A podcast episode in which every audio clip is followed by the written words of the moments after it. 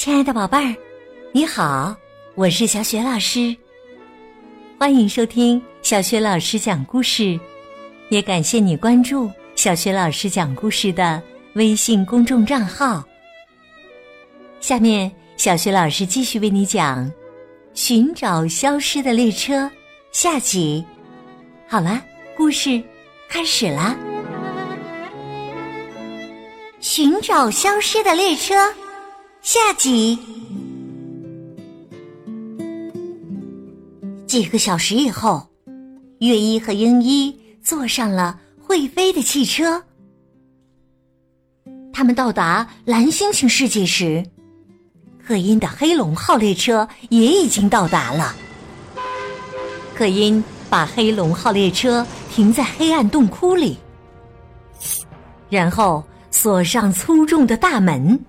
守着车库，呼呼大睡起来。月一想起柯因的腰上挂着钥匙呢。钥匙，柯因有钥匙。月一和英一悄悄的靠近睡着的柯因，他们小心翼翼的把钥匙解了下来，打开车库门，跳上了黑龙号列车。就在这时，克因被惊醒了。给我站住！把我的秘密钥匙还给我！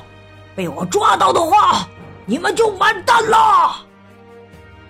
月一赶紧把钥匙插进钥匙孔里。要往哪个方向转动呢？是不是爸爸说的三点方向？月一一试，果然列车很快就发动了。他们不知道，假如把钥匙转到九点方向的话，厄运就会降临到他们头上。列车穿过黑暗而漫长的隧道之后，自动停在了另外一扇门前。月一和英一使用另一把钥匙打开了门，他们顿时惊呆了。原来。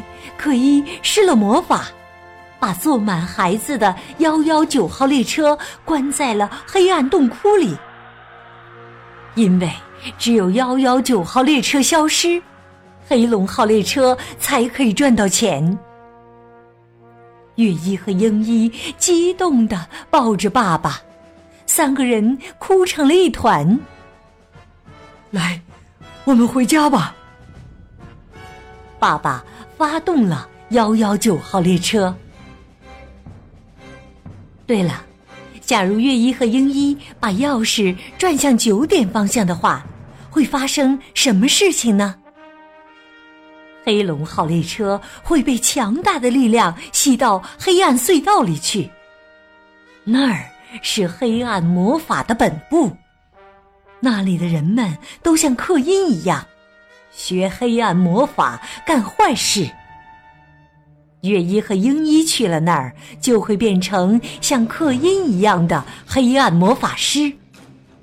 他们不会再去找亲爱的爸爸，也许会劫持气球飞船或者会飞的汽车。现在，孩子们还像以前那样经常去蓝星星世界。有的搭气球飞船，有的坐会飞的汽车。可是啊，孩子们最喜欢的还是幺幺九号列车，因为幺幺九号列车把孩子们当成贵宾，运行安全可靠，价格也便宜。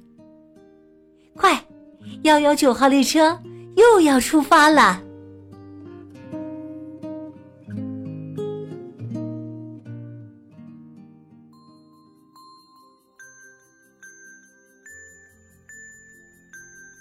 亲爱的宝贝儿，刚刚啊，你们听到的是小雪老师为你讲的绘本故事《寻找消失的列车》下集。在这个故事当中，为了吸引小朋友乘坐自己的交通工具去蓝星星世界，于是啊，气球飞船、会飞的汽车、还有黑龙号列车展开了激烈的竞争。小朋友们呢，也从竞争当中得到了更亲切的服务。所以啊，我们知道了品质好的东西和亲切的服务，大多呢是竞争的结果。比如赛跑的时候，为了取得比其他小朋友更好的成绩，你也会十分卖力的跑，是吧？这就是你在跟其他小朋友竞争呢。为了把东西卖出更多，公司或者商店也会开展竞争。有了竞争，我们作为消费者就能买到更好、更便宜的东西。不过呢，竞争啊也要使用正当的手段。今天呢，小学老师给你提的问题就是。